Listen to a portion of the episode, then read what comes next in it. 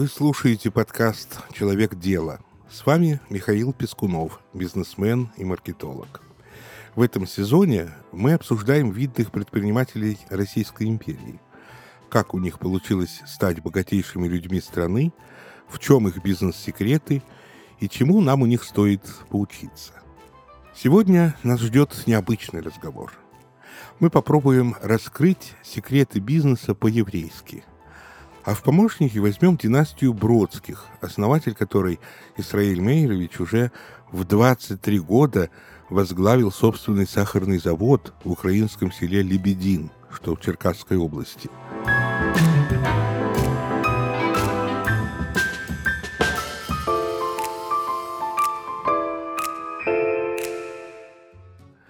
Было ему непросто, несмотря на то, что отец оставил ему наследство 40 тысяч рублей, которые, впрочем, он бездарно потратил. Хотя с малых лет мальчика учили бережливому отношению к деньгам. Семья жила не богато, но в достатке, как и все остальные еврейские семьи. Папа делал сыну правильные подарки.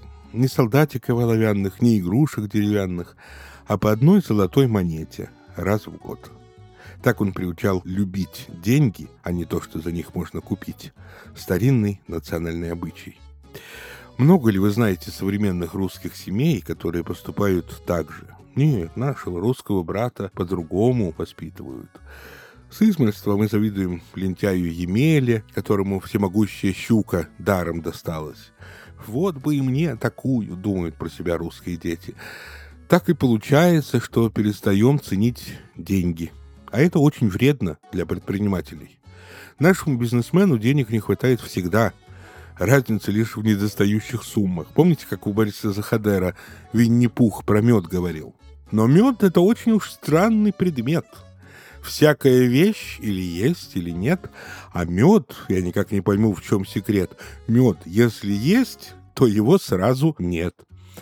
Вдумайтесь, но это ведь про деньги в нашем бизнесе. Как только появляются, сразу же исчезают. Что удивительно, скорость исчезновения никогда не зависит от суммы. Владелец компании, назначающий встречи в дорогущих ресторанах, порой нуждается в деньгах не меньше, чем его сотрудники. Зарабатывая в два раза больше, он не становится в два раза богаче. В традиционной еврейской семье, где воспитывался Израиль Бродский, рачительность и другие традиционные ценности закладывались с ранних лет. И деньги его любили потому, что любил он их, хотя понимал, что их тратить тоже нужно – в разговоре с Равином молодой парень как-то спросил, «Скажите, Ребе, что же самое главное в Торе?» И тот ему охотно ответил, «Принципов всего два. Делай все как для себя. Первый – бесплатных супов не бывает. Второй – с первым принципом вроде бы все понятно, но что стоит за вторым? Наш герой истолковывал его так. Ничего не принимай без оплаты. За все рано или поздно придется заплатить. Он был верен этим правилам всю жизнь и учил им каждого из своих сыновей.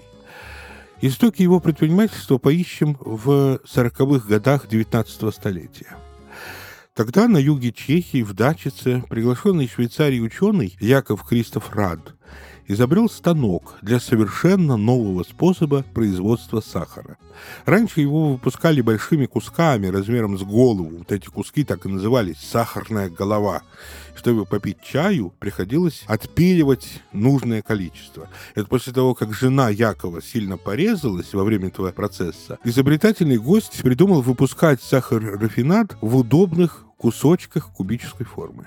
Осенью 1843 года первый кусковой сахар появился в продаже. И Израиль вскоре об этом узнал.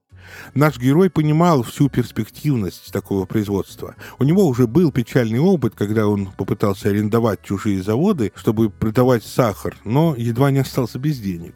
Теперь вместе с компаньоном, местным землевладельцем, графом Петром Лопухиным, он строил свое предприятие. В этот завод Бродский вложил все свои знания и накопленный опыт. Он подсчитал, что выпускать рафинированный сахар куда более выгоднее, чем сахар-песок, поэтому занялся реструктуризацией завода и заменой оборудования. Первая партия сахара была выпущена в свет в 1846 году.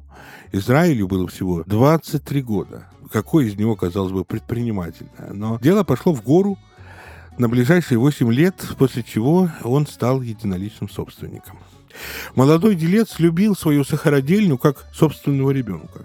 Неизвестно, слухи это или нет, но говорят, что Бродский проводил в цехе более 10 часов в день, а иногда и ночевал там, помогая рабочим.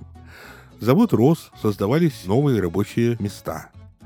Проблема с наемными сотрудниками оставалась острой. Люди приходили разные, каждый со своим отношением к труду. Наш герой снова вспомнил строки из Торы, которую прилежно учил в детстве. «Не обирай работника, бедного и нищего, из братьев твоих или из твоих пришельцев». Бродскому сразу стало понятно, к подчиненным нужно относиться с уважением и одинаково ровно, невзирая на пол, национальность, возраст. Так на его предприятии оставались только те, кто болел душой за общее дело. Увеличивались доходы, все причастные получали прибавки к зарплате, уменьшалась прибыль, не росла и оплата труда. Грамотное управление привело к тому, что производство увеличилось в 100 раз, до 1 миллиона пудов в год против 10 тысяч в самом начале работы. До конца своих дней Исраиль Мельевич с особым трепетом относился к своему первенцу, не жалея сил и финансов на качественное улучшение завода. Если пристальнее всмотреться в бизнес-стратегию, которой он придерживался, то с полным правом ее можно назвать интеграцией. Как по вертикали, он брал в аренду и управление, впоследствии выкупал поля, на которых выращивали сахарную свеклу, сырье для сладкого дела, так и по горизонтали организовал крупнейший в Российской империи сахарный трест из семи заводов Александровское товарищество, к которому потом примкнули еще шесть предприятий. До четверти всего отечественного рафинада производилось Содружеством Бродских. Конечно, таких слов, как бизнес-стратегия, интеграция, тогда не знали. Да и сам Исраиль Мельевич не получил практически никакого образования, кроме, пожалуй, домашнего обучения от своей матушки. Послушайте, что писал о нем Сергей Юрьевич Витте. Это был на вид очень почтенный старик, напоминавший собою по наружности библейского патриарха. Он был чрезвычайный богач.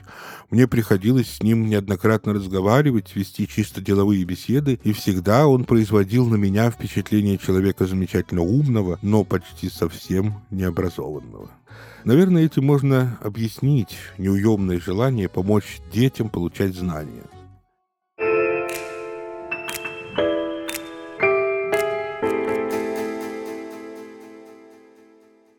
Существует старая бизнес-модель, которая начала развиваться еще до нашей эры. Это модель аренда вместо покупки – она строится на том, что вместо покупки клиент берет товар в аренду. В данном случае компания выигрывает от большей выручки с каждого продукта, а клиент от того, что ему не требуется больших разовых вложений в продукт. Таким образом, обе стороны выигрывают от эффективного использования продукта. Аренда оставляет клиенту больше свободы для финансовых маневров, а ведь это немаловажное преимущество. Модель аренда вместо покупки на самом деле способствует увеличению продаж. Важно только заранее профинансировать продукты, которые будут переданы в аренду, так как доход начнет поступать лишь через некоторое время. Например, предприниматель Джо Сандерс развил бизнес благодаря именно такой модели. В 1916 году он начал сдавать свой Ford Model T деловым людям. 10 центов, заработанных за каждую пройденную милю, он пускал на техобслуживание автомобиля. Уже к 1925 году его компания по прокату Sanders System открыла филиалы в 21 штате. Если ты хочешь, чтобы твои услуги привлекали как можно больше клиентов, тебе тоже стоит обратить внимание на то, какие фишки есть в твоей бизнес-модели.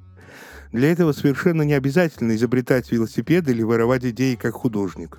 Все, что нужно, выбрать партнера, чьи предложения уже позаботились о развитии чужого бизнеса. Яндекс Пэй – отличный пример заботы не только о пользователях, но и о владельцах бизнеса. Платежный сервис устроен так, чтобы сделать оплату услуги максимально простой и быстрой, тем самым увеличить вероятность покупки. Благодаря тому, что Яндекс.Пэй не заставляет своих пользователей каждый раз вводить данные карты на сайтах вручную, покупки совершаются быстрее и чаще, что станет большим плюсом для бизнеса, которому важно увеличить конверсию. Важно и то, что платежный сервис безопасен для пользователей. По сути, он убирает из цепочки продукт-покупатель шаг, который может оттолкнуть потенциальных клиентов. Покупателю не придется задумываться, кому именно он отправляет свои банковские данные. А значит, вероятность покупки возрастет, ведь Яндекс.Пэй доступен миллионам пользователей по всей России. Чтобы сервис соответствовал духу времени, а клиенты обращались чаще, подключи для своего бизнеса Яндекс.Пэй. Сделать это можно по ссылке в описании.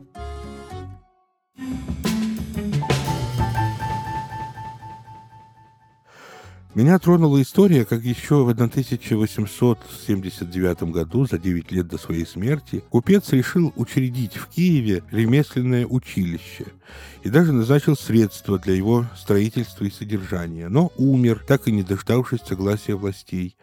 И уже его сын, Лазарь Израилевич, подал ходатайство, которое было удовлетворено, и в 1904 году еврейское начальное училище наконец открылось. Оно носило имя Соломона Израильевича Бродского, младшего из сыновей нашего героя, ненадолго пережившего отца. Братья Лазарь и Лев были опекунами над малолетней сиротевшей племянницей Аней, которой досталось это наследство, приносившее доход до 500 тысяч рублей в год. Поэтому и решено было увековечить имя ее отца. Этим его благотворительная деятельность не ограничивалась. В газете «Киевское слово», где редактором в то время служил русский экономист Афиноген Яковлевич Антонович, часто выходили очерки о купцах-меценатах. В том из них, который посвящен Бродскому, есть его очень точная фраза.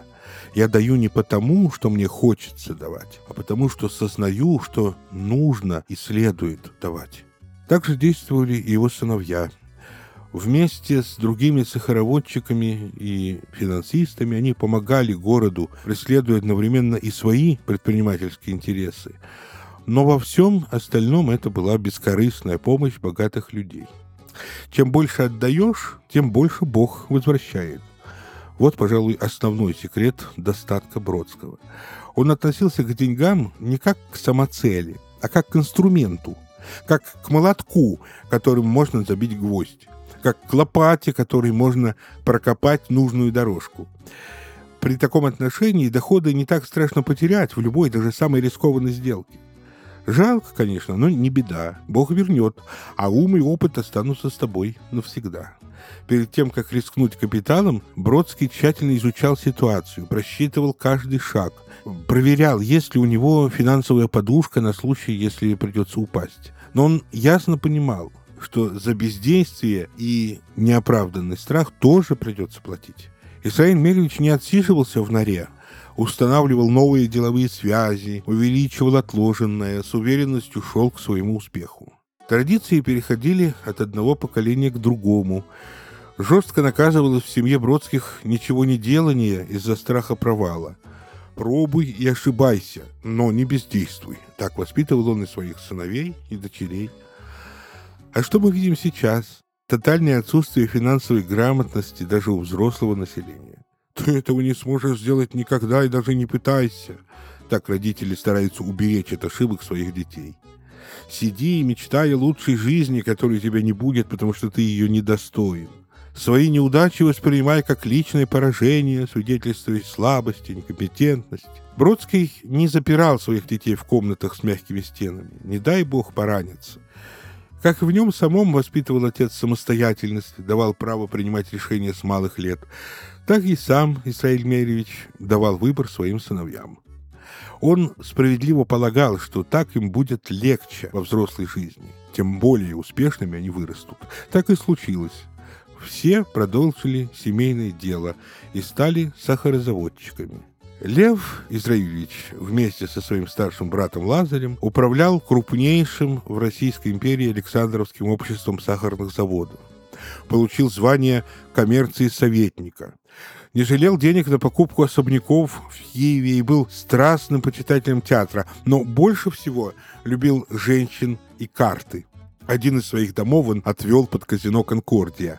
Несмотря на то, что общая сумма его пожертвований на благотворительные цели превышала 2 миллиона рублей, светское общество веселило истории о том, как миллионер Лев Бродский, жертвовавший огромные суммы на благотворительность, отказался предоставить в общественное пользование лестницу, ведущую мимо принадлежавшему ему здания, желая получать арендную плату 10 рублей в год.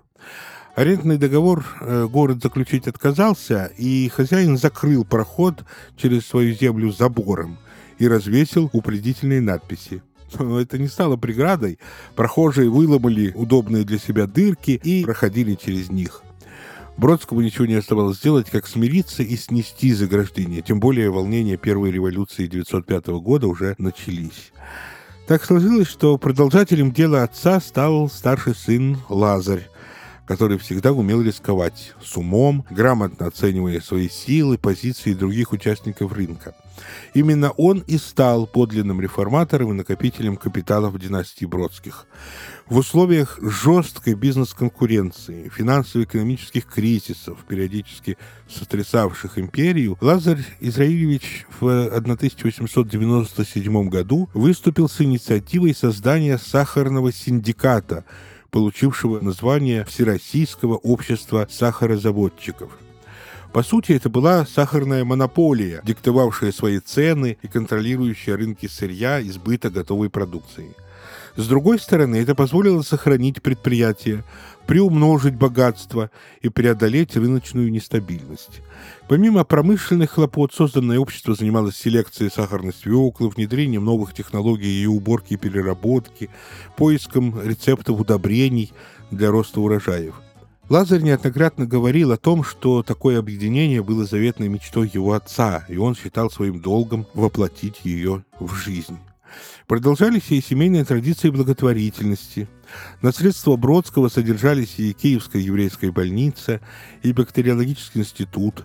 Были сооружены Подольская женская гимназия, университетские клиники, первый в Украине художественно-промышленный музей, здание Политехнического института, Троицкий народный дом – он щедро финансировал киевский муниципалитет, у которого возникали постоянные проблемы с дефицитом городского бюджета, заботился о модернизации канализации Киева, учредил в городе первую общественную службу скорой помощи. Лазаря Израильевича по праву можно считать отцом киевского трамвая. Ему принадлежал контрольный пакет акций товарищества Киевской городской железной дороги, которые обеспечивали инвестиции в развитие трамвайного сообщения в Киеве. Его жизнь вряд ли можно назвать спокойной и беззаботной, потому что нет ничего страшнее для отца, чем хоронить свою 16-летнюю дочь. Трудные долгие переживания нашли отражение в его делах.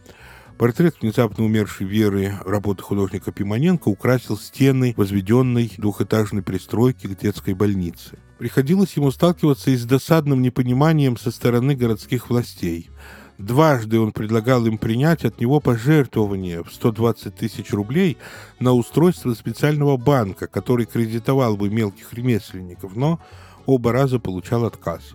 Пожалуй, самым известным проектом сахарозаводчика стало строительство хоральной синагоги в центре Киева. Местная еврейская община неоднократно обращалась к городским властям с ходатайством об открытии постоянной молельни, но всегда получала отказ дело сдвинулось с мертвой точки только благодаря уму Лазаря Бродского, хотя и ему получить разрешение Сената на ее строительство было чрезвычайно сложно. Утвердить проект удалось благодаря хитрости. Архитектор Шлейфер по совету Бродского представил в Петербург чертежный эскиз бокового вида здания, походившего на обычный жилой дом. Позволение было получено, строительство началось и 24 августа 1898 года новое здание осветили, в простонародье его так и прозвали «Синагога Бродского».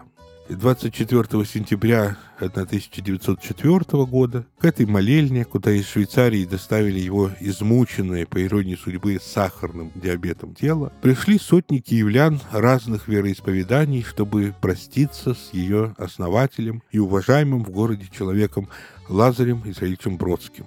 С его смертью оборвалась одна из мощных ветвей сахарозаводчиков, предпринимателей и меценатов. Ему было всего 56 лет – Весь фасад синагоги был задрапирован траурными лентами, а над входом красовалась надпись «Впереди его шествует добродетель».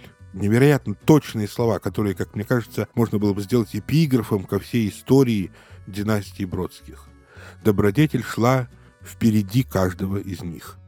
После смерти Лазаря управление делами перешло в руки его брата Льва. Его предпринимательским кредом стала заграничная интервенция украинского сахара, по большей части нелегальная, в нарушении торговой конвенции 1886 года. Сладкий товар вывозился даже в Персию, за что Бродский был удостоен ордена Льва и Солнца второй степени от персидского шаха. К сентябрю 1908 года количество сахара, вывезенного в Персию через Бакинскую и Закаспийскую таможни, превышало запланированные нормы на 1 миллион пудов. Европейские сахаропроизводители стали уличать Россию в нечестной конкуренции. Страна рисковала попасть под санкции. Да-да, они тоже тогда были. И тогда Бродский разработал схему опосредованного ввоза сахара в Персию через Финляндию. Созданная им сеть подставных фирм-прокладок покупала сахар в России, а затем транспортировала его в Переднюю Азию. И Первая мировая не стала этой схеме помехой. Наоборот, государство покрывало такую контрабанду, поскольку были нужны военные ассигнования. Тогда значительная часть внешних рынков, как европейских, так и азиатских, была закрыта для России – но налаженный канал сбыта позволял Льву Бродскому диверсифицировать продажи сахара, спрос на который мгновенно вырос. Так продолжалось вплоть до Октябрьского переворота, после которого он выехал во Францию, где и скончался в 1923 году. Смерть Льва Бродского привела к прекращению существования его торгово-промышленной империи. К сожалению, достойных продолжателей его дела за границей так и не нашлось. И все гешефты династии Бродских прекратились, а фамилия, как это обычно и бывает, ушла в народ. Чай Высоцкого, сахар Бродского, а Россия Троцкого. Поговорка эта была настолько популярной, что впоследствии стала антисемитской присказкой. Про Высоцкого и его чай мы еще непременно поговорим в одном из следующих выпусков, а про Бродского вы, надеюсь, узнали сегодня немало интересного. С вами был подкаст «Человек дела» и его ведущий Михаил Пескунов. Подписывайтесь на нас на всех платформах, комментируйте и делитесь выпусками с друзьями. До следующей дельной истории.